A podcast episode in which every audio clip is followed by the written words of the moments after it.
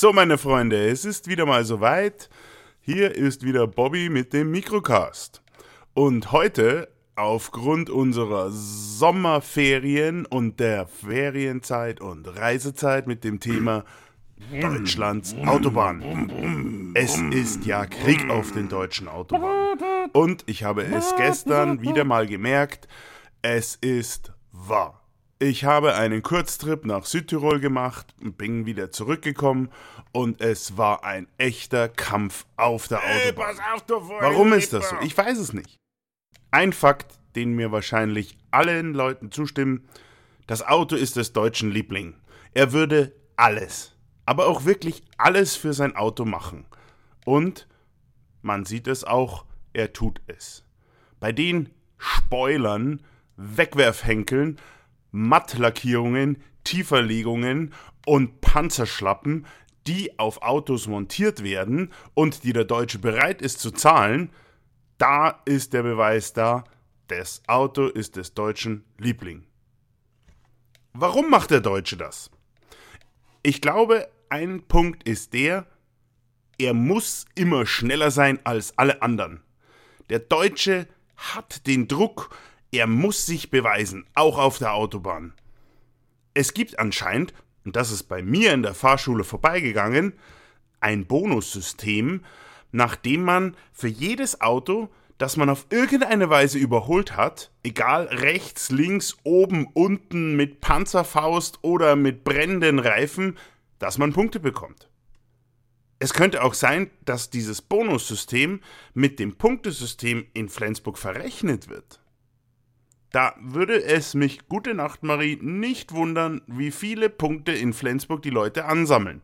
Man könnte schon fast sagen, das ist eine Drive-Back-Aktion, das die Leute machen, damit sie keine Punkte haben. Nachdem ja auch der Vorstrafenkatalog für Verkehrssünder so drastisch angehoben wird, da kann ich mir schon vorstellen, da haben es manche sehr nötig, viele Autos zu überholen. Was könnten noch Gründe sein? Ich habe noch zwei Punkte, wo ich glaube, das ist ein verstecktes Problem in der deutschen Gesellschaft. Erstens, die Natur ist böse. Und zweitens, fehlendes Zeitmanagement. Kommen wir zu Punkt 1. Die Natur ist böse. Der Mensch mag nicht gerne draußen sein. Zumindest nicht an den Orten, die ungefähr zu 99 Prozent auf der Welt sind. Die Natur verängstigt ihn. Er kann sie nur virtuell genießen, mit schönen Urlaubsbildern in Facebook oder die tollen Prospektbilder auf Buchungsmaschinen, hotelweise, kiloweise über Tausende von Reiseanbietern. Das kann er genießen, aber nicht die reale Natur. Und weil dem so ist, muss er von Schutzraum zu Schutzraum in möglichst schneller Art und Weise reisen. Diese Schutzräume, das ist Arbeit, Zuhause, das Lokal, der Sportplatz, auch der draußen der Sportplatz, da muss er schauen, dass er ohne Probleme hinkommt. Und damit dieser Panikzustand, er ist zwischen zwei Schutzräumen, nicht zu lange dauert, kauft er sich ein Auto. Aber Moment, nicht irgendein Auto. Er kauft sich ein Auto, damit er sich sicher fühlt. Damit er sich sicher fühlt, dass, wenn er sich um den Baum wickelt, mindestens zwei bis dreimal um den Baum herumkommt. Denn dann ist er sicher. Aber andererseits ist dann das Auto ja auch sein Freund. Es beschützt ihn. Es hat einen defensiven Charakter. Es bewahrt das Wertvollste, was er besitzt, bewahrt er vor der bösen, bösen Natur. Das kann eigentlich nur sein Handy sein. Es ist ja auch scheißegal, was andere mit anderen Verkehrsteilnehmern ist. Hauptsache ich habe den Schutz. Deswegen brauche ich auch ein großes Auto mit viel Blech herum.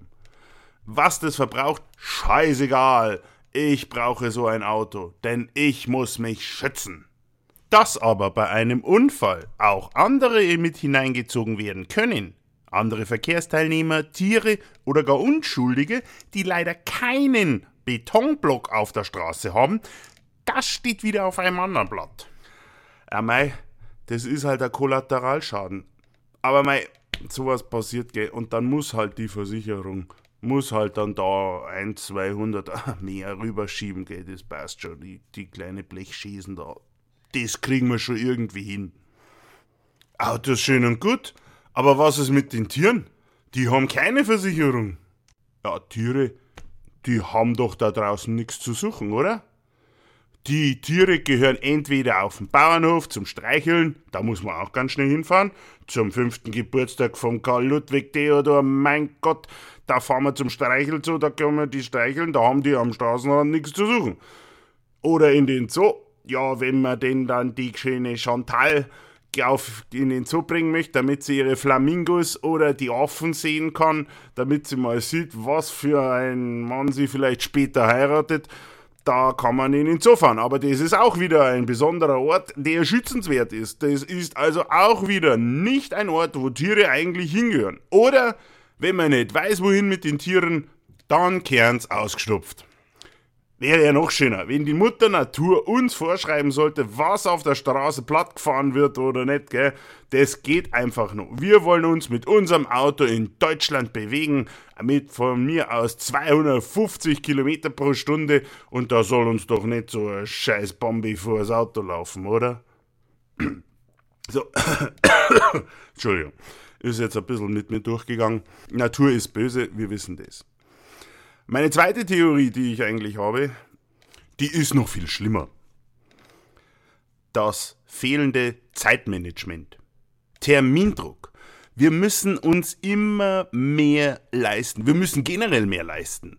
Wir haben mehr zu tun im Job. Wir müssen weiterreisen. Wir müssen noch zehn Termine heute einhalten und wir haben schon 15.30 Uhr. Um 17.45 Uhr müssen wir am Sportplatz sein, denn da müssen wir wieder gegen die doofe Nachbarfußballmannschaft antreten und da die zehn Termine muss ich noch einhalten, weil da geht's ja wirklich um viel und ich bin ja wirklich nicht ersetzbar.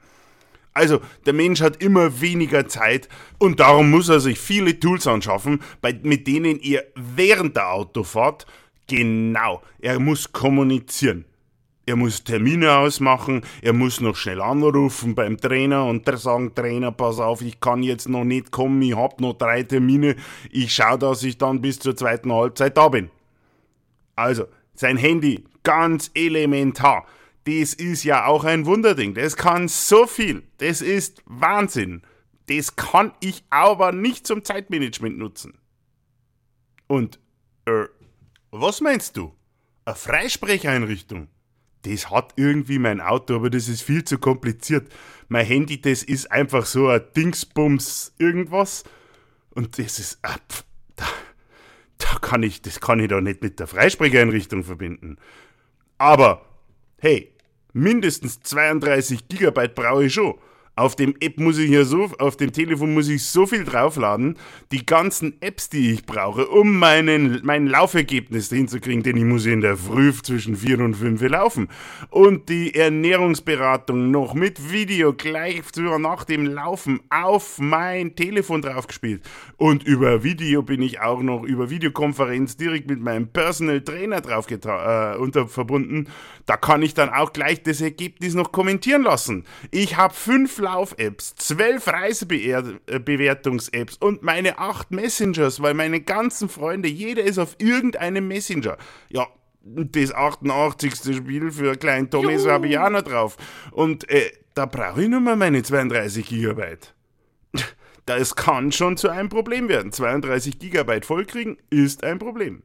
Aber für Zeitplanung, ja, da habe ich einen Kalender. Das muss ausreichen. Da tue ich meine Termine rein und dann wird das schon irgendwie klappen. Ich drücke einen Knopf und mir sagt das Telefon, jetzt musst du aber losfahren, sonst kommst du spät zum Fußballtraining. Und Pünktlichkeit habe ich ja schließlich unter der Motorhaube. Je mehr ich auf das linke Pedal drücke, umso mehr Krach macht der Motor, drücke ich aufs rechte Gaspedal, umso mehr gibt der Gas. Außerdem, das neueste App, was wir haben, ist die Reservierung des linken Fahrstreifens auf der Autobahn. Ich glaube, dieses App habe ich noch nicht gefunden oder es ist mir zu teuer, wenn ich es gefunden hätte.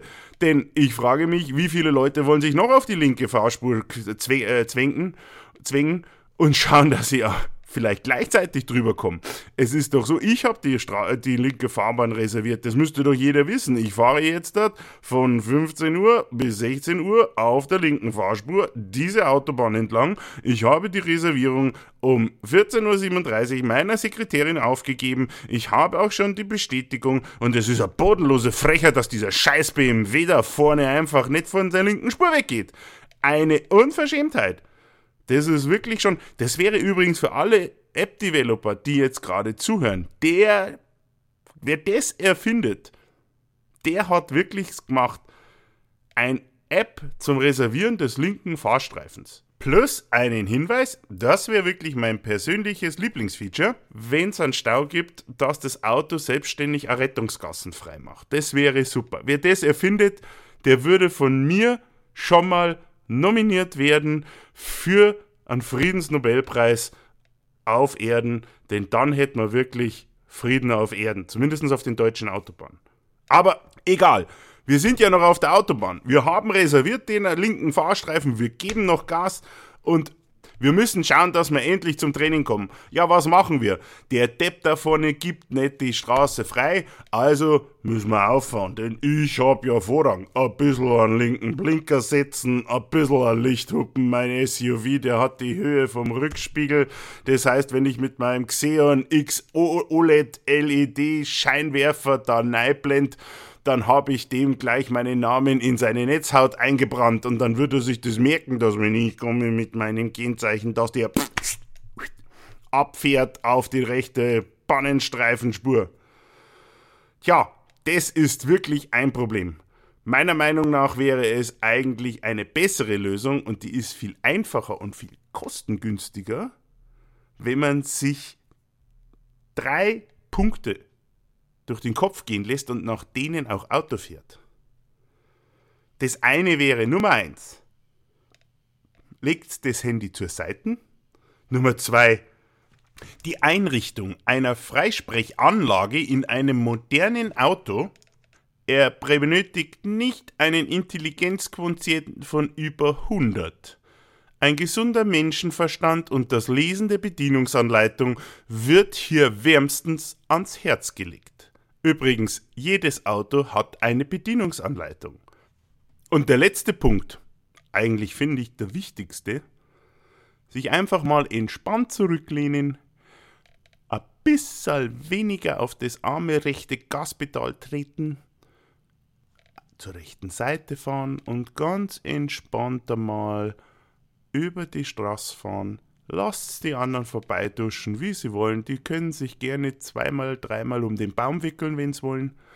Und auch mal anhalten und die netten Dinge am Straßenrand genießen. Unser Land ist wirklich so schön, da kann man auch mal die Berge, die Kühe oder auch die Badeseen genießen. In Bayern gibt es sehr, sehr viele Badeseen.